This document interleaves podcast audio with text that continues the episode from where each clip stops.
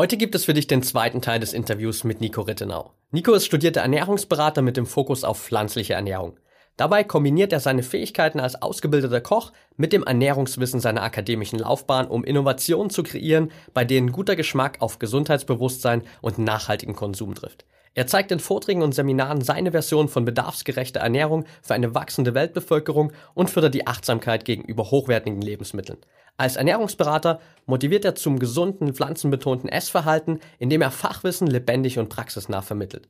Im ersten Teil des Interviews haben wir mit Nico bereits über seine Version einer vollwertigen pflanzenbasierten Ernährung gesprochen und wie du Stück für Stück mehr vegane Nahrungsmittel in deinen Alltag integrieren kannst. Im zweiten Teil beschäftigen wir uns mit den kritischen Nährstoffen für Veganer, wie eine pflanzenbasierte Ernährung sich auf die Lebenserwartung in verschiedenen Regionen der Welt auswirkt und wie du eine vegane Ernährung konkret umsetzen kannst. Außerdem haben wir vorab viele Fragen aus der Community erhalten, die wir gemeinsam mit Nico besprechen. Bevor wir jetzt aber starten, noch ein Tipp für dich. Wenn du noch mehr Hacks und Strategien rund um die Themen Biohacking, High Performance und mentale Leistungsfähigkeit haben willst, dann schau unbedingt mal auf unserem YouTube-Channel vorbei. Dort bekommst du jede Woche exklusive Videos, um noch mehr aus dir herauszuholen. Und jetzt viel Spaß beim zweiten Teil des Interviews mit Nico Rittenau. Willkommen bei Talking Brains. Du willst immer 110% geben und jedes Projekt so richtig rocken? Du willst als High-Performer noch mehr aus dir herausholen, sei es im Sport, im Büro oder im Alltag? Dann bleib unbedingt dran und get shit done.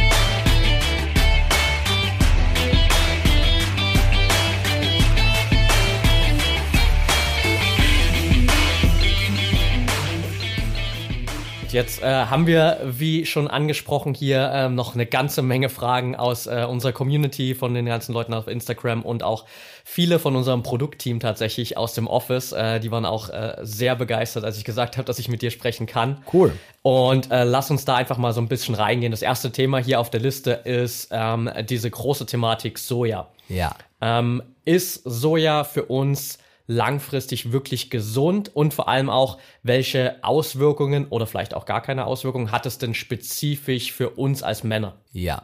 Wichtig einmal vorab, generell, wann immer mal eine Person zu einer Ernährungsweise oder zum Lebensmittel fragt, sollte man immer fragen, was gibt's denn für Conflicts of Interest, also für Interessenskonflikte. Wenn wir mit einem Sojahersteller zum Beispiel über Soja sprechen würden oder mit einer Person, die von Sojakonzernen äh, bezahlt und angestellt wird, sollten wir das zumindest wissen. Das heißt es nicht, dass alles, was die Person oder die Gesellschaft sagt, falsch ist, aber wir sollten das im Hinterkopf behalten.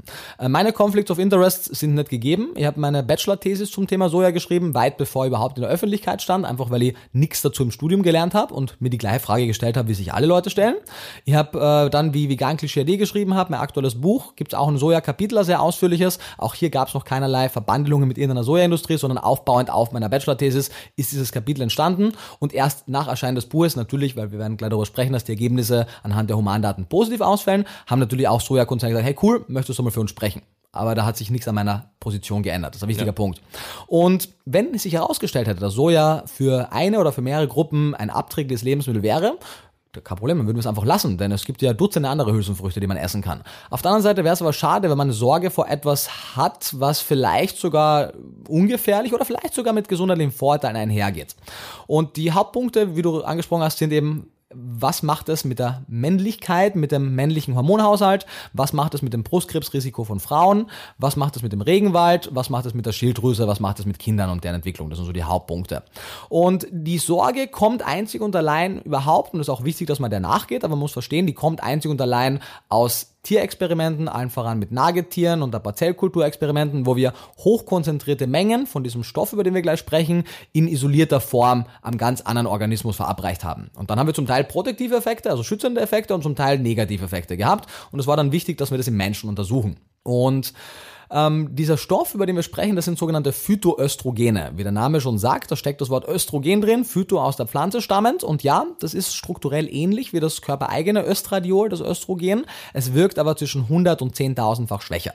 Das heißt, wir sehen hier schon mal eine wichtige Sache. Ja, wenn wir nur Soja essen würden, es gibt da zwei Einzelfälle, die fast 100% ihrer Ernährung aus Soja gegessen haben, dann wirkt es irgendwann wirklich pro Östrogen in den Mengen, wie wir es aber essen. 100 Gramm Tofu, 200 Gramm Tofu, 300 Gramm Tofu, 200, 400, 400, 500 Milliliter Sojamilch pro Tag, wirkt es antiöstrogen, denn es kann an den Östrogenrezeptor andocken, dort das körpereigene Östrogen blocken und damit einen antiöstrogenen Effekt haben. Und das ist toll, weil das ist genau der Wirkungsmechanismus, wie auch zum Beispiel Tamoxifen bei Brustkrebs wirkt, als selektiver Östrogenrezeptormodulator. Das heißt, es geht spezifisch an die Beta-Rezeptoren im Brustgewebe zum Beispiel, blockt dort das körpereigene Östrogen und senkt damit zu stark erhöhte Östrogenspiegel. Weswegen wir ja auch sehen, Shanghai Breast Cancer Survivor Study, die Frauen mit dem höheren Sojakonsum haben eine geringere Wiederauftrittsrate und eine geringere Mortalität bei Brustkrebs, wenn er hormonsensitiv ist, wenn sie Soja gegessen haben. Äh, bei Männern auf der anderen Seite wirkt es einfach zu schwach. Also die normalen Portionen, die wir essen, wirken einfach nicht ausreichend, um den Testosteronspiegel irgendwie zu verändern. Das sehen wir in Untersuchung nach Untersuchung nach Untersuchung. Das sind mittlerweile mehr als ein Dutzend an Untersuchungen, die wir dazu haben. Äh, Schilddrüse bewirkt es nur dann was Negatives, wenn wir schlecht mit Jod versorgt sind, denn es gibt im, im Pflanzenreich äh, ganze Reihe an Substanzen, die eigentlich positiv wirken, aber in manchen Fällen auch negativ wirken können. Und wir wollen natürlich, dass sie da positiv wirken.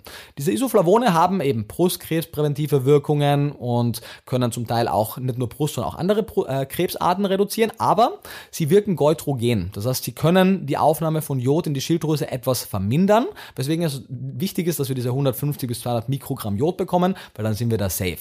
Diese goitrogenen Substanzen finden wir aber auch in Süßkartoffeln, in Brokkoli, in Blumenkohl, in Rucola und in ganz vielen weiteren extrem gesunden Lebensmitteln. Das heißt, wenn wir aus dem Grund Soja vermeiden würden, müssten wir auch die meisten der gesunden Pflanzen vermeiden. Was wir wirklich machen sollten, ist einfach auf unsere Jodzufuhr achten. Und wir haben auch genügend Daten, die zeigen, dass die Geschlechtsreife von Kindern durch Soja in den normalen Mengen nicht reduziert wird, selbst wenn sie Soja-Anfangsnahrung zu sich nehmen. In äh, Deutschland sind keine gentechnisch veränderten Sojaprodukte im Umlauf. Der einzige Weg, gentechnisch Soja unbewusst zu essen, ist, wenn wir konventionelles Fleisch essen, weil da kann in der Fütterung Soja und Mais gentechnisch verändert eingesetzt werden. In der Biohaltung ist es sowieso gänzlich verboten, in beide Richtungen. Und ja, Soja zerstört den Regenwald, das stimmt. Allerdings werden ungefähr 92 Prozent des Sojas weltweit nicht für die Ernährung des Menschen, sondern für industrielle Zwecke allen voran die Massentierhaltung produziert. Das heißt, es ist mehr der Rindfleischburger, der hier den Regenwald zerstört, der damit gefüttert wurde. Ja, okay. Beim Thema Rindfleisch äh, sind wir quasi auch schon gleich direkt bei der zweiten Frage. Ähm, nicht bezogen auf das Fleisch, sondern bezogen auf die Milch. Ja. Ganz äh, großes Thema. Wie gesund oder ungesund ist Milch wirklich für unseren Organismus und was sind denn pflanzliche Alternativen? Ja, also beim Thema Milch und Milchprodukte muss man auf jeden Fall differenzieren. A, Bas Kass hat das ganz gut in seinem Ernährungskompass gesagt. Frischmilch eher nein, Käse, so hm, und Joghurt und andere fermentierte, nicht ganz so kalorienreiche Lebensmittel durchaus okay.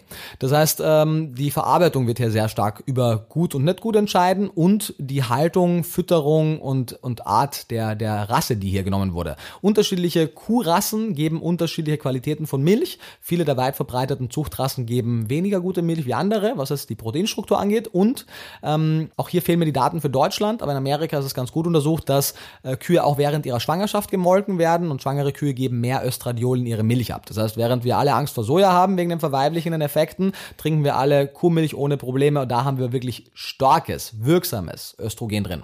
Ich kenne die Daten zu Deutschland nicht, deswegen das wäre mal interessant zu wissen, aber in Amerika ist es durchaus ein Thema. Ähm, inwieweit das ein Thema bei fermentierten Produkten ist, ist fraglich. Was passiert mit den Östrogenen während der Fermentation? Es mag gut sein, dass sie da auch deaktiviert werden. Noch ein Grund mehr, Frischmilch zu reduzieren. Und generell scheint die Datenlage sehr klar zu sein, dass Frischmilch in Bezug auf Prostatakrebs ein Problem ist. Die Daten zu Brustkrebs sind ein bisschen weniger eindeutig.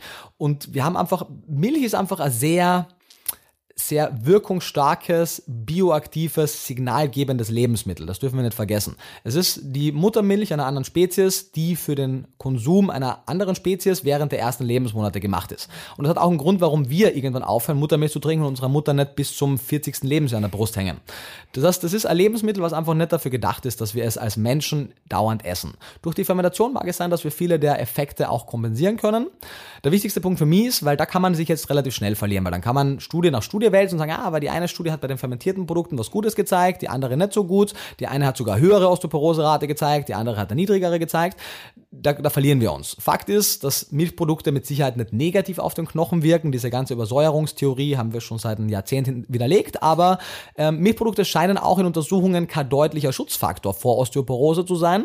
Das heißt, äh, Kalzium allein wissen wir ja auch, ist nicht der einzige Grund für starke Knochen. Es gibt mehr als ein Dutzend Stoffe, die wichtig für den Knochen sind. Vitamin D, Vitamin K2, Belastung, Protein Protein, eine ganze Reihe an Vitaminen und Mineralien. Und mit Kuhmilch kriegen wir, gerade es Magermilch ist, nur das äh, Calcium und Protein, nicht einmal das Vitamin D, weil das wird weggenommen beim Entfetten. Das heißt, ähm, A, Kuhmilch alleine ist noch kein Garant für gute Knochen und B, das Calcium und andere Stoffe, die wir in der Kuhmilch finden, können wir auch pflanzlich zuführen. Das heißt, Pflanzenmilch-Alternativen oder Pflanzendrinks, weil man darf sie ja laut Gesetz nicht Milch nennen, weil das wäre ja Verbrauchertäuschung. Bei Zimtschnecke regt sich keiner auf oder bei Meeresfrüchte, dass das kein Obst ist, aber okay. Und da ist einfach nur wichtig, zwei Sachen zu beachten. Eins äh, sollte entweder, wenn es konventionell ist, mit Calcium angereichert sein oder wenn es biologisch ist, mit der Calcium-Alge Litotamium angereichert sein, weil dann hat die, die Milch genau gleich viel Calcium wie die Kuhmilch, beziehungsweise manchmal auch doppelt so viel, je nach Sorte, die wir nehmen. Ich würde auch vorschlagen, dass wir die nehmen besonders viel Calcium. Und wir brauchen eine, die proteinhaltig ist. So Hafermilch und, und Reismilch kann man gerne machen, aber man sollte verstehen, dass die nur ein Dreißigstel des Proteingehalts von Kuhmilch hat. Sojamilch zum Beispiel, von dem wir hoffentlich jetzt keine so große Angst mehr haben, hat die gleiche Menge an Protein wie Kuhmilch und ein besseres Fettsäurespektrum. Okay, spannend. Gibt es denn eine klare Auswirkung von einer pflanzenbasierten Ernährung auf unsere generelle Leistungsfähigkeit? Wir beschäftigen uns auch extrem viel, gerade vor allem mit diesem Fokus auf mentale Leistungsfähigkeit. Gibt es da Studien dazu, Fakten, die einfach dafür sprechen, dass sich auch eine pflanzenbasierte Ernährung wirklich positiv auf unsere Leistungsfähigkeit auswirkt? Ja, also pflanzenbasiert, ohne Frage. Die Menge an Antioxidantien, die Menge an sekundären Pflanzenstoffen wirkt in vielen Fällen positiv auf die Regeneration weiteres. Ähm, Daten zu rein pflanzlichen Athleten, gerade jetzt im Spitzensport, sind einfach zu rar. Ich denke ja mal, dass es schon Bände spricht, dass sich Spitzenathleten wie wie heißt unser liebster Tennisspieler, der gerade gewonnen hat? Novak Djokovic. Genau, oder Hamilton oder zumindest ein oder vielleicht sogar beide von den, von den Williams-Schwestern, dann nennen sie das sehr, ja. sehr vegan. Und viele, viele weitere. Das heißt, auch wenn uns die wirkliche handfeste Studienlage fehlt, sehen wir mal zumindest eines, was für mich wichtig ist. Es ist definitiv kein Nachteil. Inwieweit es wirklich ein Vorteil ist, von pflanzenbetont auf rein pflanzlich zu switchen, ist auch irrelevant für diesen kleinen Sektor der Hochleistungssportler, wenn wir jetzt auf die Welt gucken. Aber ist spannend auf jeden Fall und ich hoffe, es gibt da mehr Daten zukünftig dafür. Aber die Marschrichtung in Richtung Pflanzen betont ohne Frage. Ja, darauf bezogen äh, wird es ja, glaube ich, jetzt auch im September endlich äh, den Film mal öffentlich zu sehen geben, äh, The Game Changes. Ja, ich habe ihn schon gesehen. Ah, du hast ihn schon ja, gesehen? Ja, der ist sehr gut. Ja, ich bin gespannt. Ähm, ich warte schon seit fast einem Jahr darauf.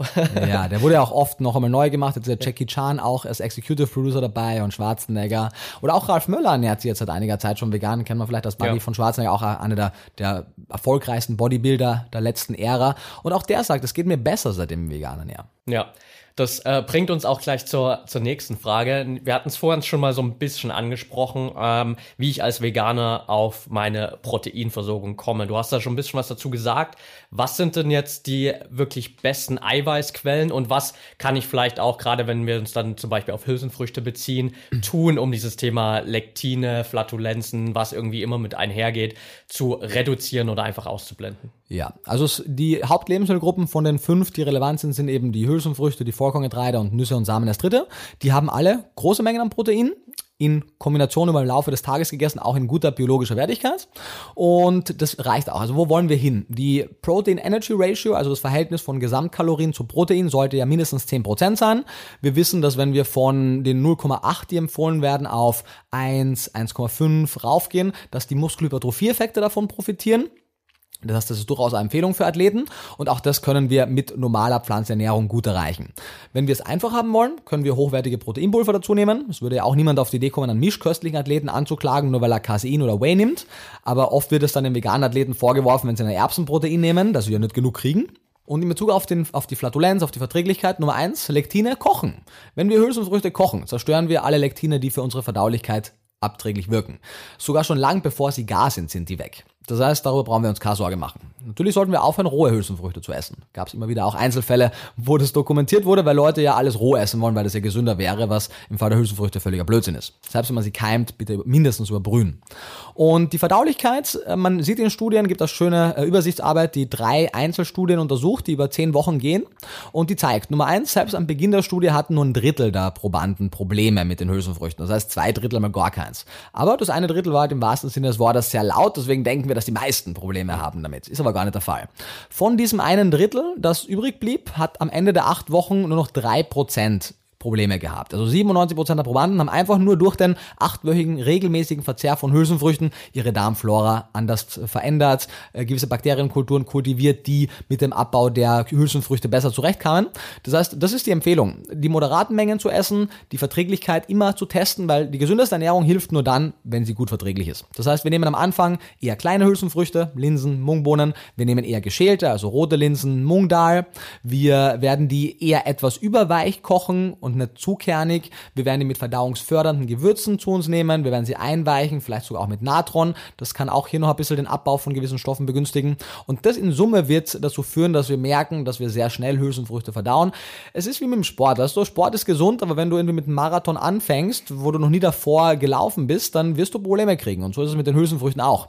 Und natürlich muss man sich alle nicht daran gewöhnen, sondern wir haben uns nur entwöhnt und müssen uns wieder gewöhnen. In Indien werden sieben Monate alten Kindern Hülsenfrüchte gegeben und die vertragen es wunderbar, weil sie es einfach gewohnt sind. Und wir essen halt einfach falsch.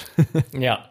Jetzt hast du gerade schon gesagt, äh, vor allem im Bereich von Hochleistungssportlern macht es durchaus Sinn, einfach auf vegane Proteinpulver zurückzugreifen. Was sollte ein veganes Proteinpulver, ein gutes veganes Proteinpulver für dich beinhalten? Ja, also wichtiger Punkt ist die Schwermetallbelastung. Wir hatten tatsächlich in den letzten Jahren, das betraf nicht nur vegane, aber auch vegane Proteinpulver, auch mischköstliche, durchaus höhere Werte an gewissen Schwermetallen. Das heißt, wir wollen eine Firma haben, die am besten sogar aktiv damit wirbt, dass sie ihr Produkt auf Schwermetalle untersucht und dass das Produkt sauber ist. Nummer zwei, wir wollen auf jeden Fall jetzt kein Reis oder kein Weizenprotein haben, weil wir wollen vor allem das Lysin und andere Aminosäuren haben, die wir in erster Linie in Hülsenfrüchten finden. Das heißt, entweder wir haben zwei oder drei Komponenten Eiweiß, Mischung aus Reis und Erbse oder auch mehrere Komponenten, von denen mindestens eine eine Hülsenfrucht sein soll. Kann was anderes gerne Samen auch sein, zum Beispiel Hanf, Reis und Erbse zum Beispiel oder wie auch immer. Das macht Sinn. Und es sollte natürlich die Standards erfüllen, die wir immer haben. Es sollte biologisch sein, es sollte hochwertig, am besten durch Fermentation hergestellt worden sein und nicht durch irgendwelche Lösungsmittel, die wir vielleicht dann noch in Rückständen im Produkt haben. Äh, es sollte nachhaltig produziert sein, weil es geht ja immer darum, nicht nur die eigene Gesundheit zu schonen, sondern auch die des Planeten und aller in der Nahrungskette oder in der Lieferkette oder Produktionskette involvierten Menschen. Und wichtiger Punkt, den man natürlich nicht vergessen darf, es soll schmecken. Denn wir wollen es ja regelmäßig mit Freude konsumieren und fairerweise manche vegane Proteine schmecken schrecklich. Manche schmecken ja. sehr gut. Milch hat halt, oder Whey-Protein hat den Vorteil, dass es von Haus aus halt leicht süß ist und äh, deswegen automatisch auch relativ gut schmeckt. Bei den pflanzlichen Proteinen muss man ein bisschen schlauer sein, muss man ein bisschen bessere Rezepturen haben und ganz lecker wird es natürlich in dem Moment, wo wir es einfach im Smoothie mit Bananen, mit äh, Beeren, mit ein bisschen Nussbutter, ein bisschen Leinöl, Haferflocken, wie auch immer mischen. Ähm, generell das ganze Tränkostthema, sprechen wir vielleicht auch noch drüber, ist auch völliger Humbug, dass man nicht Obst mit Fett kombinieren darf. Ähm, von daher darf man gerne diesen Smoothie so machen mit einem Scoop Proteinpulver und dann schmeckt selbst das mittelmäßigste vegane Proteinpulver lecker, weil es einfach mit Banane und Heidelbeeren gemacht wurde. Ja, Perfekt. Ähm, lass uns gern gleich auf dieses äh, Trendkost-Thema eingehen, weil das ist definitiv auch eine Frage hier auf der Liste, die können wir ein bisschen vorziehen. Ähm, was ist da der größte Irrtum? Ja, die Trennkost per se. der, der, der Irrglaube, dass äh, zum einen in der Natur überwiegend Lebensmittel vorkommen würden, die man deren Makronährstoffe man trennen könnte, also mit Ausnahme von Stärke, Maltodextrin, Gelatine und Proteinpulver, kommt in der Natur ja alle drei Makronährstoffe als Paket vor. Klar, wenn wir jetzt sagen, ähm, Hülsenfrüchte sind gute Proteinlieferanten, sprechen wir davon, als wenn Hülsenfrüchte aus Protein bestehen würden. Sie haben aber natürlich auch Kohlenhydrate und auch einen geringen Teil an Fett. Nüsse haben viel Protein und viel Fett und auch einen mehr oder weniger, je nach Nusssorte, ausgeprägten Kohlenhydratanteil. Ähm, das heißt, wir nehmen automatisch in jedem Lebensmittel alle drei Makronährstoffe zu uns und unser Körper ist sehr wohl daran adaptiert. Und zwar nicht nur adaptiert im Sinne von, dass er es macht, wenn er muss, sondern wir können es testen. Wir können einmal eine rein kohlenhydratreiche Mahlzeit essen. Der Körper stoßt trotzdem Lipasen und Proteasen aus, so als hätten wir gerade Protein und Fett gegessen, weil er einfach sagt, hey, wir haben genug Verdauungsenzyme, raus damit. Klar, wenn wir uns über Monate hinweg nur zum Beispiel von sehr kohlenhydratreichen Mahlzeiten ernähren, dann werden wir irgendwann aufhören, große Mengen an Lipasen und, ähm, und Proteasen zu bilden, zugunsten von mehr Amylasen.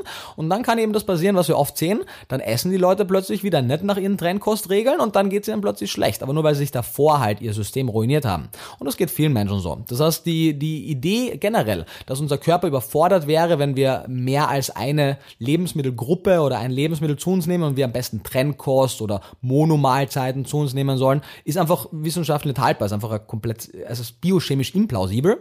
Und im Gegenteil sehen wir zum Beispiel, dass Fruchtzucker besser aufgenommen wird, also wenn wir Früchte zum Beispiel mit Nüssen essen, weil die Nüsse verzögern durch das Fett und die Proteine die Verdauungspassage, also die Dünndarmpassage und damit wird pro Zeit dann halt weniger Fructose im Dünndarm aufgenommen, also damit gelangt weniger Fructose zum Dünndarm und damit wird es besser aufgenommen. Oder wenn wir Getreide mit äh, Obst essen, wird aufgesagt, ah, das vertragt man schlecht. Falsch. Durch den Abbau der Stärke, Stärke ist ja lange Kette an Glucose, durch die Glucose werden Transporter aktiviert, die ebenfalls die Fructoseaufnahme verbessern. Das heißt, die Frage ist immer nicht, was klingt vernünftig oder was klingt natürlich, weil es klingt ja alles vernünftig, wenn man keine Ahnung hat. Das heißt, die Frage ist immer, wozu gibt's Daten? Und wir haben mittlerweile ja wirklich, also wir wissen seit 1900, was war das, 48, glaube ich, haben wir das letzte essentielle Vitamin entdeckt, B12. Und seitdem wissen wir ziemlich genau, was der Mensch braucht und was der Mensch nicht braucht und was im Überfluss schlecht ist. Und wenn äh, sich nicht Bücher so gut verkaufen würden mit kontroversen Themen und Magazine nicht auflagenstarke Sachen absetzen würden, wenn sie kontroverse Themen bedienen würden, dann hätten wir auch keine Kontroverse mehr in der Gesellschaft. Ja, absolut. Jetzt äh, wissen wir ja mittlerweile auch schon seit vielen Jahren, dass vor allem auch für unsere persönliche Leistungsfähigkeit, für das Wohlempfinden die Darmgesundheit extrem wichtig ist.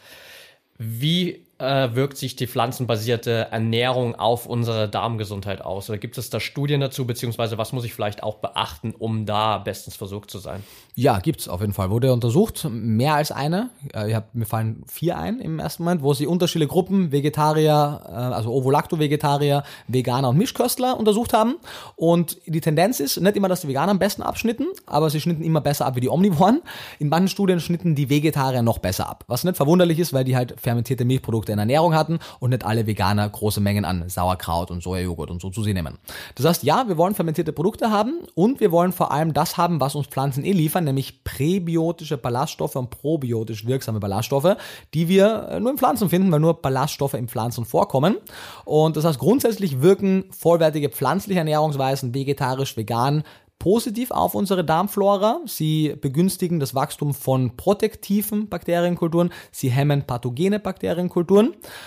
Das vorweg gesagt kann aber, wenn eine zugrunde liegende Erkrankung schon davor, schon davor herrscht, äh, pflanzliche Ernährung im ersten Moment Symptome triggern, die ja auch in der letzten Zeit einige relativ bekannte YouTuber und YouTuberinnen dazu veranlasst hat, äh, wieder reine Carnivore Diet zu machen und plötzlich zu denken, dass sie damit nicht nur ihre Symptome überdeckt hätten, sondern ihre Grunderkrankung geheilt haben. Und das sehen wir, dass es aller Wahrscheinlichkeit nach nicht der Fall ist. Es ist natürlich von außen schwer zu beurteilen und ich möchte jetzt auch nicht so überheblich wirken, dass sie wüsste, was die alles falsch machen, aber wir wissen, dass äh, Carnivore Diet oder generell reine tierbetonte Ernährungsweisen, wo nur Milch und Honig und äh, Fleisch und Fisch gegessen wird und Eier, dass hier einfach eine Eliminationsdiät stattfindet. Wir eliminieren viele Bestandteile aus der Ernährung, auf die Menschen potenziell äh, kritisch reagieren können.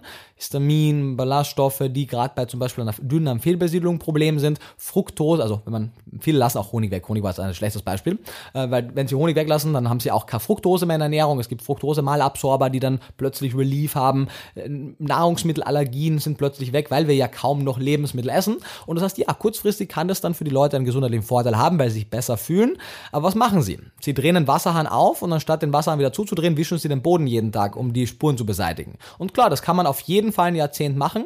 Wir haben keine Studien, was danach passiert und die wäre nicht gern eines der Versuchskaninchen, die diesen YouTubern auf den Leim geht. Was die machen ist okay, das ist ja deren Ding, aber das Problem ist, viele von denen haben eine große Followerschaft. Und viele von denen sind per se schon sehr ungesund in ihrer, im Verhältnis zur Ernährung. Viele von denen haben auch eine vegane Ernährung nicht gemacht aus wirklichen ethischen oder ökologischen Überzeugungen, sondern weil es eine Art der restriktiven Ernährung war, die ihrem Ess, ihrer Essstörung entsprochen hat. Äh, das sieht man auch. Man, viele von denen haben plötzlich 40 Tage gefastet, Eigenurintherapie gemacht äh, und nur Fruchtsäfte getrunken und dann Ei gegessen und gesagt, uh, ich fühle mich so besser, mein Libido ist wieder da. Ja, natürlich ist die Libido wieder da. Ist, äh, die hätte alles essen können. Und das sind halt wirklich Probleme. Und wenn man keine Fachkenntnis dahinter hat, dann scheint es so, als wäre plötzlich das Ei hier das heilige Lebensmittel gewesen oder der Fisch das heilige Lebensmittel gewesen. Das sind nährstoffreiche Lebensmittel, aber so würden wir die auch in anderen Lebensmitteln finden. Summa summarum also zusammengefasst, es gibt Erkrankungen wie zum Beispiel SIBO, also Small Small Intestinal Bacterial Overgrowth, im deutschen Dünndarmfehlbesiedelung, bei denen Ballaststoffe temporär rausgenommen werden und wo einfach in erster Linie die Erkrankung ähm, diagnostiziert und behandelt wird. Das heißt, wir machen einen SIBO-Breath-Test, einen Atemtest und dann gucken wir, dass wir es behandeln, klassisch, medizinisch und dann können wir uns wieder gut ernähren, anstatt alles Mögliche aus der Ernährung zu streichen und eine sehr restriktive, sehr nährstoffarme Ernährung dann am Ende des Tages zu vollziehen. Ja. Würdest du eine vegane Ernährung auch für jemanden empfehlen, der aufgrund seines DNA-Profils sich eigentlich bevorzugt mit Fetten und Proteinen ernähren sollte? Ähm, ich würde gerne handfeste Beweise sehen, dass diese DNA-Analysen wirklich legitim sind. Ich würde mich freuen, wenn sie sind, weil dann hätten wir deutlich mehr Verständnis. Ich glaube und fürchte aber, dass die aber aktuell äh, noch in einem Stadium sind, wo wir interessante Hypothesen bilden können, wo wir aber noch nicht wirklich über die Ernährung sprechen können. Also das schlägt ja auch, das ist ein bisschen eine abgedatete Version von den ganzen Blutgruppendiäten. Äh, der Damo wurde auch schon ziemlich kurz nach der Erscheinung von wissenschaftlichen Gesellschaften widerlegt. Ähm, und ist sehr anekdotisch, aber ich bin Blutgruppe Null. Ich wäre eigentlich die, äh, die klassische Hunter-Gatherer Blutgruppe, die sich nicht vegan ernähren sollte und meine Ernährung seit knapp sieben Jahren rein pflanzlich gestaltet und meine Leistungsfähigkeit ist nicht schlechter wie davor. Ja, okay, das heißt, da braucht es vor allem noch eine Menge wissenschaftliche Forschung dahinter, bis sowas wirklich glaubhaft äh, Ja, ist. also ich halte, halte dieses ganze Ding der Nutrigenomics für ultra spannend. Also wir gehen ja von, okay, wir essen genug Kalorien, um nicht zu verhungern, da waren wir. Jetzt sind wir auf, wir wollen genug Mikronährstoffe haben, optimal versorgt zu sein, plus wir wollen im Überschuss vorbeugen. Dann kommt es jetzt ja immer mehr in Richtung Functional Foods mit einem gesundheitlichen Benefit. Und irgendwann kommen wir schon in diese Nutrigenomics. Das heißt, ich bin da überhaupt kein Kritiker per se. Ich finde, man sollte nur bei jeder dieser extrem spannenden Dinge nicht zu schnell, zu euphorisch sein und nicht alles denken und alles glauben, was manche dieser Firmen, die einfach auch wirtschaftlich arbeitende Konzerne sind, uns verkaufen wollen. Ja, Jetzt sind ja gerade viele pflanzliche Produkte heutzutage leider auch äh, belastet. Äh, Stichwort Glyphosat beispielsweise. Wie stehst du dazu, gerade in Bezug auf äh, Bioprodukte? Kann man dem wirklich glauben oder was kann ich eigentlich wirklich bedenkenlos essen? Ja, also wichtiger Punkt, mehrere, mehrere Anmerkungen dazu. Zum einen, selbst die belastetste Heidelbeere der Welt ist immer noch eine gute Idee für uns, weil die Vorteile der Heidelbeere deutlich überwiegen, selbst wenn sie belastet ist mit Pestiziden. Dasselbe sehen wir auch bei den Nüssen. Selbst aflatoxinbelastete Nüsse, also schimmelbelastete Nüsse, die wirklich lebertoxisch sind, äh, sind am Ende des Tages immer noch gesünder wie keine Nüsse, weil die Menge an Herzerkrankungen, die wir reduzieren durch regelmäßig 30 bis 60 Gramm Nüsse, überwiegt bei Weitem die wenigen Fälle von Leberkrebs. Natürlich sollen wir im Endeffekt Produkte kaufen, die weder Aflatoxin belasten belastet sind, noch Pestizide enthalten. Das war also kein Freibrief, so, oh, okay, alles klar. Nee, sondern wir wollen natürlich Produkte wählen, die beides nicht haben, aber wir wollen es in ein Verhältnis setzen. Dass es wirklich keinen Grund geben sollte, jemals eine Blaubeeren auszusparen. Und äh, man weiß, dass äh, biologische Produkte im Schnitt, auch hier stammen viele Daten aus Amerika, das heißt, wir können hier nur denken, dass es ähnlich sich verhalten wird, ähm, dass viele biologische Produkte deutlich weniger belastet sind, deutlich, deutlich weniger belastet sind und das ein Vorteil sein kann, man es aber in den Kontext setzen muss. Wie groß das tatsächlich im Rahmen einer insgesamt gesunden Ernährung auf unsere Gesundheit schlägt, ist schwer zu wissen, denn es gibt nach meinem Verständnis keine Untersuchung und ich wüsste auch nicht, wie man das abbilden soll, dass man die unterschiedlichsten Herbizide, Fungizide, Pestizide, die auf unterschiedlichen Lebensmitteln vorkommen, die zwar einzeln für sich getestet wurden, aber glaube ich noch nie, und das wäre auch schwierig, das zu testen, in Kombination Kombination über 30 Jahre in großer Menge. Daher, auch aus ökologischen Gründen etc., ist meine Empfehlung, wann immer es geht, biologisch zu essen, beziehungsweise weniger auf Labors, sondern mehr auf Anbau zu achten. Das heißt, wenn ich irgendwo bei einem Bauernmarkt vorbeigehe und da hat jemand großartiges Obst und Gemüse, ist aber ein kleiner Bauer oder kleine Bäuerin und natürlich haben die kein Bio-Label. Ja. Aber sie werden vielleicht gute Produkte haben. Deswegen sprechen wir einfach mit denen. Und es wird auch immer mehr ähm, Urban Gardening betrieben, es wird immer mehr auch In-house Farming betrieben, Vertical Farming betrieben. Das heißt, die halten es nur für ein temporäres Problem, was äh, definitiv weniger auch in Zukunft ein Problem wird. Und wenn wir über Schadstoffe sprechen, dürfen wir nicht vergessen, dass tierische Produkte, umso weiter oben wir in der Nahrungskette, also je weiter wir oben in der Nahrungskette essen, desto mehr belastet können die auch sein. Einfach weil sich A, Toxine oft mehr im Fettgewebe ansammeln und natürlich in der Lebenszeit vom Lachs oder auch noch vom Hai, wenn man es jetzt ganz hochspielen würde, natürlich die jede Menge Fische essen und wenn die für sich belastet waren, akkumuliert sich das. Und deswegen sehen wir ja gerade bei den etwas höherrangigen Fischen in der Nahrungskette, dass die stärker belastet sind und dass die zum Teil auch die positiven Effekte ihres Omega-3s kompensieren im negativen Sinne. Ja, Jetzt gibt es ja gerade einen riesengroßen Hype um vegane Burger oder allgemein äh, Fastfood-Produkte. Ich habe gestern, glaube ich, erst einen Artikel gelesen aus dem Fokus, wenn ich mich recht erinnere, so unter diesem reißerischen Thema, die vegane Revolution findet zwischen zwei Brötchen statt. Ah ja, schöner Titel. Wie stehst du zu Themen oder allgemein so Produkten, Stichwort Beyond Meat, Impossible Meat? Ist das eine tatsächliche Alternative oder langfristig gesehen eher nicht? Also der, der Börseneinstieg war schon mal sehr gut. Äh, also rein als Anleger auf jeden Fall sehr interessant. Ähm, gesundheitlich muss man differenzieren, kann man nicht alles über den Kamm scheren. Es kommt sehr darauf an. Manche dieser Produkte haben eine sehr ähm, lange Zutatenliste, wo auch ein paar Bestandteile sind, wo wir nicht genau wissen, wie das auf Dauer wirkt. Manche sind relativ einfach zusammengestellt. Äh, die Frage ist immer, womit vergleichst du es? Weil wenn wir einen Burger haben wollen, der gleich schmeckt und das gleiche Mundgefühl hat und, und gleich aussieht, dann wird es oft darauf hinauslaufen, dass wir einige von den negativen Bestandteilen da reingeben müssen, die den Burger machen, wie sie machen. Das heißt, es ist kein Wunder, dass der eine Burger, der rein pflanzlich ist, fast gleich viel gesättigte Fette hat wie ein anderer Burger, weil diese gesättigten Fette hier für das Mundgefühl relevant sind. Plus wir vergleichen ja, also niemand würde auf die Idee kommen zu sagen, dass ein ganz normaler Junkfood-Burger gesund ist. Aber plötzlich vom veganen Junkfood-Burger erwarten wir, dass er das Health Food schlechthin ist. Mhm. Nee, das sind natürlich Comfort-Food-Produkte, die sollten ja die Basis unserer Ernährung äh, darstellen und es zählt zu diesem Pareto-Ding. Vielleicht 20 ist ein bisschen hochgegriffen, aber wir sagen so 10% unserer Ernährung auf jeden Fall können wir gestalten, wie wir wollen. Wenn da ein Impossible Burger, ein Beyond Burger oder was auch immer dabei ist oder Beyond Sausage, ist das absolut kein Thema. Sie sind auf jeden Fall nicht schrecklich. Sie sind äh, auf jeden Fall nicht schlechter als ihre Äquivalente. Gerade so verarbeitete, also verarbeitete Fleischprodukte, wir kennen es von der WHO, Karzinogenstufe 1 und das wurden die pflanzlichen Produkte noch nicht geratet. Die sind jetzt auch neu, aber ich sehe da auch weniger das Problem darin. Ja.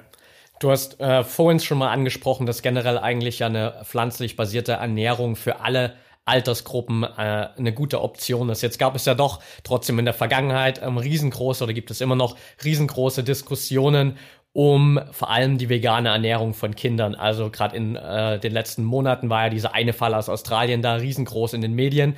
Wie ist da die Studienlage dazu und kann ich generell auch einfach mein Kind sozusagen vegan ernähren? Ja, wichtiger Punkt. Und auch hier dürfen wir nicht vergessen, dass es in diesen einzelnen Fällen nicht per se um vegane Ernährung ging, sondern es ging um Mangelernährung, die zufällig vegan war. Ich kann mein Kind natürlich in jeder Art und Weise, ich kann es Mangel Paleo ernähren, ich kann es Mangel Ketogen ernähren, Mangel vegan ernähren. Das sind einfach Eltern, die ihre Fürsorgepflicht verletzt haben, sich nicht informiert haben und äh, wirklich alles falsch gemacht haben, was Eltern falsch machen können. Und dass es diese Fälle im veganen Bereich auch gibt, ist kein Zweifel. Ich habe nur das unangenehme Gefühl, dass diese Fälle, die in allen möglichen Ernährungsweisen passieren, bei den veganen Fällen besonders von den Medien aufgenommen werden. Also dass wir das Gefühl haben, das passiert nur da. Völliger Blödsinn. Vernachlässigung der Kinder in Bezug auf Ernährung gibt es in jeder äh, Art und Weise. Und deswegen ist es wichtig, gerade in der sensiblen Phase des äh, kindlichen Wachstums besonderen Fokus auf die Nährstoffversorgung zu leisten. Und wir haben Positionspapiere, die wiederum bauen auf Studienergebnissen auf, wie gesagt 2003 zum ersten Mal aus Amerika, dass man sich in jeder Lebensphase vegan ernähren kann. Und bei Kindern, die haben natürlich etwas höheren Nährstoffbedarf in Bezug auf ihr Gewicht. Das heißt, die wollen besonders nährstoffreich essen, die wollen ausreichend Kalorien essen, die wollen auf jeden Fall hier genügend Omega-3-Fettsäuren für Gehirnentwicklung haben und so weiter. Es gibt da auch mittlerweile vom Dr. Markus Keller das äh, vegane Ernährung in Schwangerschaft, Stillzeit und Beikost. Es gibt von der, von der Carmen, äh, von vegane Familien ein Buch zum Thema Schwangerschaft, Stillzeit, auch jetzt ein neues bald äh, zum Thema Kleinkinderernährung und, und und ja, Kleinkindernährung. Und da, da sehen wir genau das, was sich auch in der Literatur zeigt. Wenn wir es gut zusammenstellen, funktioniert das, weil noch einmal wichtiger Punkt, tierische Produkte haben kein Monopol auf Nährstoffe. Ähm, und es gibt ein paar tierische Produkte, die auch wenn ich die Ethik außen vor lassen würde, meinem Kind nicht geben würde. Ich würde meinem Kind vor dem ersten Lebensjahr keine Kuhmilch geben, weil wir sehen, und auch das sind natürlich Bevölkerungsstudien, aber das reicht mir, um hier Sorge zu haben, dass wir höhere Auftrittsrate von Typ 1 Diabetes bei Kuhmilchverzehr sehen. Das heißt, wenn man der Meinung ist, dass man Kuhmilch geben muss, dann bitte erst ab dem ersten Lebensjahr. Und in den ersten sechs Monaten, wo es besonders kritisch ist, unterscheidet sich ein veganes Kind eh nicht von einem nicht veganen Kind. Denn da nehmen sie das einzige richtige Lebensmittel, nämlich Muttermilch in der schönsten Verpackung, ohne Schwermetalle. Und deswegen, also auch Säuglingsanfangsnahrung kam eben in der letzten Zeit, 2003 und 2008, glaube ich, gab es Untersuchungen, ähm, sowohl tierisch als auch äh, pflanzliche Produkte, die zu viel Schwermetalle hatten. Das heißt, wir wollen einfach gucken, dass wenn wir Säuglingsanfangsnahrung geben, dass das wirklich nur die letzte Option ist, dass es dann eine biologische, gut zusammengestellte ist, aber in erster Linie die sechs Monate Mensch menschliche Muttermilch die eigene Spezies von der eigenen Mutter, ansonsten Milchbanken. Okay, das heißt auch da sozusagen geht es einfach nur darum, sich wirklich richtig zu informieren ähm, und einfach das Kind so zu versorgen, wie es nötig ist und ähm, eben äh, das nötige Wissen vielleicht sich auch aus anderen Quellen zu holen. Richtig. Ja. Und ich meine, mit Ausnahme dieser, dieser tragischen Einzelfälle, wenn ich, ich meine, ich gebe ja viele Seminare, bin viel auf Tour, bin an Universitäten, wenn ich vegane Eltern sehe, ich habe selten so engagierte Eltern im Durchschnitt gesehen, die sich deutlich mehr mit der Ernährung ihres Kindes auseinandersetzen. Die ganzen veganen Kitas, die hier kritisiert werden, ich habe kaum Kitas gesehen, die eigene Ernährungswissenschaftler vor der Gründung an, beantragen und fragen, wie sie ihre Mahlzeiten zusammenstellen sollen. Also es wird hier, und das sehen wir ja auch, Veganer haben im Schnitt ein deutlich besseres Ernährungswissen, weil sie sich ja schon mal mit ihrer Ernährung auseinandergesetzt haben. Deswegen sind die ja auch vegan geworden und von daher im Schnitt geringeres Risikopotenzial. Ja. Was sollte ich denn als Veganer regelmäßig in Bezug auf meine Blutwerte checken lassen? Mhm. Beziehungsweise lässt du dein Blut regelmäßig checken und was äh, ist da der beste Abstand dafür so? Ja, also auch bei den Blutwerten, finde ich, gilt die Regel, so oft wie nötig, so wenig wie möglich. Ich möchte nicht die Leute dazu bringen, egal ob mischköstlich oder vegan, dass die alle zwei Monate zum Arzt gehen und sich Blut abnehmen lassen. Es macht Sinn, wenn man zu einer veganen Ernährung wechselt, dass man mal einen Status quo hat, dass man weiß, wo steht man. Das wird spätestens dann vielleicht auch ein paar Schwachstellen äh, aufzeigen. Das heißt, man macht ein, am besten ein großes Blutbild, man macht Vitamin D dazu, man macht das B12 dazu, was nicht dabei ist ähm, und so weiter. Das heißt, äh, das wird einen guten Status quo geben. Und dann würde ich sagen, so nach dem ersten halben Jahr, ja, macht es durchaus Sinn, einen Status quo nochmal zu haben, dass wir vergleichen können, dass wir auch wissen, ob wir alles gut gemacht haben. Und ab dann, vor allem wenn wir jetzt unter 50 sind, reicht es auch durchaus alle zwei Jahre mal im Rahmen eines Routine-Checks. Wenn es alle drei Jahre ist auch okay. Also die Frage ist immer, machen wir weiterhin das richtig, was wir bis jetzt gemacht haben? Umso besser wir uns ernähren, umso weniger wichtig ist es, die Blutwerte zu checken. Umso kritischer unsere Ernährung ist, umso deutlich ist es, umso wichtiger ist es, dass wir uns äh, deutlich regelmäßiger testen lassen. So ab dem 50., 60. werden insgesamt die Kontrolluntersuchungen etwas häufiger werden und dann wird man, wenn man schon Blut abnehmen lässt, so Sachen wie Holotranscobalamin fürs B12, 25 OHD fürs Vitamin D und ähnliches einfach äh, testen lassen. Das heißt, wichtig für vegan lebende Menschen ist das B12, allerdings nicht das Serum B12, sondern das Holotranscobalamin Cobalamin, das aktive B12. Äh, für alle Menschen ist wichtig, den Vitamin D-Spiegel zu kennen, weil wir leben leider nicht unter der Sonne die ganze Zeit. Das heißt 25 OHD testen. Ferritin als Eisenspeicher wird relevant sein, auch für Frauen, gerade für Frauen und egal ob vegetarisch, vegan oder mischköstlich. Und das sind eigentlich so die drei relevantesten. Klar, Jodurie, also den, den Jodausscheidung, wenn Urin macht Sinn zu messen, dass man da weiß, wie die Jodversorgung ist, gerade wenn man nicht regelmäßige Quellen hat. Und ansonsten krankheitsspezifisch oder eben leistungsspezifisch oder oder oder. Ja. Du hast am Anfang gesagt, ähm, das, also ich will so ein bisschen den Bogen mal holen, einfach, dass es dir vor allem auch darum geht, so zu gucken, wie können wir die 10 Milliarden Bevölkerung, die es 2050 geben wird auf der Welt, richtig und gesund ernähren. Gibt's für dich da schon eine passende Lösung oder einen guten Ansatz? Ja, und den habt nicht ihr erfunden, also da gehört der ganze Ruhm den Leuten, die das gemacht haben. Und ich präsentiere die Konzepte einfach nur. Ich habe letztens auch in München meinen ersten TED-Talk genau zu dem Thema gehabt, wie ernähren wir 10 Milliarden in 2050. Und letztendlich sehen wir mehrere Möglichkeiten. Es gibt auch so ein schönes Zitat auch von Sergey Brin, von einem der Co-Founder von Google, der gesagt hat, auf die Frage, warum er so viel Geld in Foodtech investiert, naja, weil es halt einer der wichtigsten Faktoren für die, für das Voranschreiten und die Sicherheit unserer Weltbevölkerung ist. Und er meinte, wir haben drei Möglichkeiten, wie wir vorangehen können. Nummer eins, und ich hoffe, wir machen das nicht mehr länger, weil wir machen es gerade. Wir tun so, als wenn nichts wäre. das sollten wir wirklich nicht. Es gibt keinen Klimawandel, sondern Klimakatastrophe und die Anzahl der chronischen Erkrankungen trotz medizinisch besserer Versorgung ist viel zu hoch.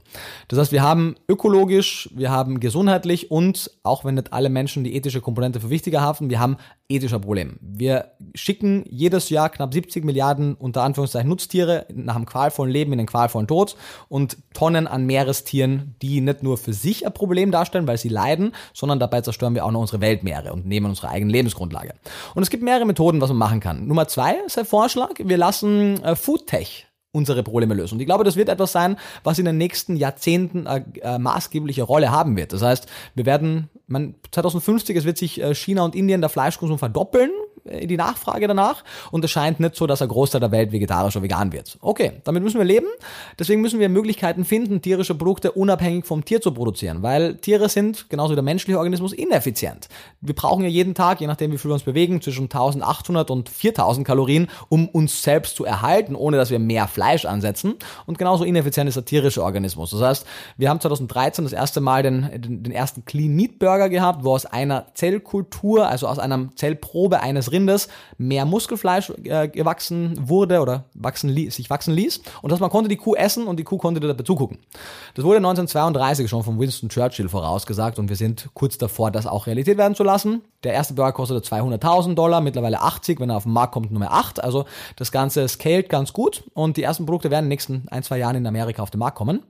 Aber, und auch das erste äh, Clean Milk äh, Eiscremesorten äh, Eis, das war kein Wort, die erste Eiscremesorte mit Clean Milk kam jetzt vor kurzem von Perfect Day auf den Markt. Das heißt, da sind wir an, an, der, an der Kante einer wirklich großen Revolution und wir können das Ganze begleiten. Und auch hier sollte die Frage nicht sein, wie natürlich oder unnatürlich ist es, sondern ist es gesund, und kann es die Problematik der Welternährung lösen. Und wir sollten immer vergessen, nie vergessen, dass äh, Intensivtierhaltung oder generell Tierhaltung auch nicht natürlich ist. Das gab es davor auch nicht. Anyway. Ähm, aber das wird noch ein paar Jahrzehnte dauern. Das heißt, die Frage ist, was können wir heute machen? Was können wir, wenn wir hoffentlich jetzt dieses Interview gehört haben und voll motiviert sind, was Gutes zu machen, was können wir jetzt machen? Was können wir bei der nächsten Kaufentscheidung, beim nächsten Restaurantbesuch machen?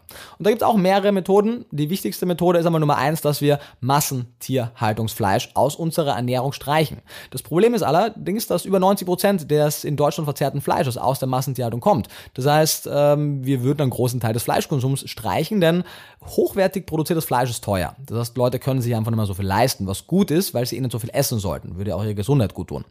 Das wäre der wichtigste Punkt. Und insgesamt, ähm, wann immer man die Wahl hat, ab pflanzliches Produkt anstatt am tierischen zu essen, macht man was Gutes, macht man was Richtiges. Und da geht's nicht um ganz oder gar nicht. Es geht nicht darum, dass man vegan ist und Teil der Lösung oder nicht vegan und Teil des Problems ist, sondern es geht darum, auf dem Kontinuum von mehr Pflanzenernährung, mehr nachhaltigem Lebensstil sich anders zu verhalten und generell anders zu konsumieren. Wir konsumieren zu viel, wir fliegen zu viel, wir äh, arbeiten zu viel, äh, wir machen von vielem zu viel, was uns selbst, unserer Umwelt nicht gut tut. Und von daher sollten wir insgesamt, finde ich, oder müssen wir, was heißt sollten, wir müssen, es gibt gar keine andere Wahl. Greta äh, sagt immer so schön, ich möchte gar nicht irgendwie, dass ihr optimistisch seid, sondern ich möchte, dass ihr in Panik seid, weil da sollten wir eigentlich sein, in Panik. Wir ignorieren es nur irgendwie. Und in diese äh, fröhliche Panik möchte die Leute bitte nach diesem Interview auch äh, bringen.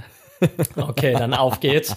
Ähm, für all die Leute, die sich gern jetzt auch noch mehr mit dem auseinandersetzen wollen, was du machst, die sich mehr Informationen holen wollen, was sind die besten Anlaufstellen, um mit dir in Kontakt zu bleiben? Ja, also wir machen jede Woche auf YouTube kostenlose Ernährungsvideos rund um ganz viele Themen. Das heißt, YouTube ist, denke ich, mit einem großen Mehrwert für die meisten Leute das Interessanteste. Ansonsten, wenn man gerne liest, Vegan Klischee 450 Seiten zum Thema der pflanzlichen Ernährung. Nächstes Jahr kommen auch noch zwei weitere Bücher zu dem Thema.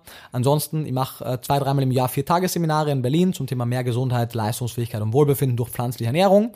Da gibt's noch wenige Plätze für Oktober, aber es gibt noch welche. Und ansonsten klar, Instagram, Facebook gibt's äh, Neuigkeiten aus meinem Alltag. Da werden eben die TED Talks dann online gestellt und neueste Videos etc. angekündigt. Und ansonsten bin ich äh, ganz viel auf Tour. Also wir sind jetzt bei Otto nächste, über, über übernächste Woche. Ähm, wir sind, wir waren bei Penny, wir waren bei der Deutschen Bundeswehr, im Deutschen Bundestag. Äh, wir sind auf ganz vielen Messen, Kongressen, Unis. Ich bin im Herbst auf der, in, in Frankfurt auf der, auf einer der Unis oder auf der Hauptuni, was genau, und spreche dort. In Osnabrück bin ich glaube ich auch und spreche. Also ganz, ganz viele Möglichkeiten, wenn man das live hören möchte, sich das anzugucken. Auf meiner Webseite nicorittenau.com gibt's unter Vorträge alle Live-Termine auch zu sehen. Okay, perfekt. Dann packen wir einfach alles, was YouTube-Channel, Social Media, Website angeht, äh, direkt in die Show Notes. Das Sehr Buch gerne. natürlich auch, kann ich absolut nur empfehlen. Danke. Und ich freue mich auf die nächsten Bücher auf jeden Fall. Ich danke dir mega für deine Zeit. Es war unglaublich spannend und wir könnten uns wahrscheinlich noch locker zwei Stunden weiter hier unterhalten. Aber irgendwann müssen wir auf jeden Fall mal Schluss machen und es gibt, äh, wie du schon angesprochen hast, ja auch noch eine Menge Anlaufstellen, um sich da einfach noch mehr Wissen zu holen. Was wir mitnehmen, ist auf jeden Fall äh, gesunde Panik für jeden, der jetzt hier zugehört hat.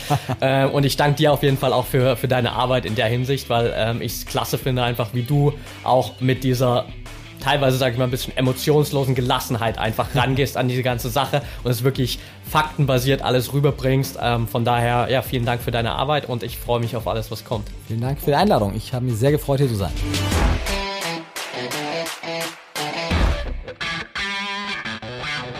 Und damit sind wir auch schon wieder am Ende der heutigen Folge angelangt. Wenn dir der Podcast hier gefällt, dann würden wir uns sehr über eine ehrliche 5-Sterne-Bewertung bei iTunes freuen. Teil die Folge natürlich gern mit deinen Freunden und lass uns wissen, welche Fragen oder Themenvorschläge du noch hast.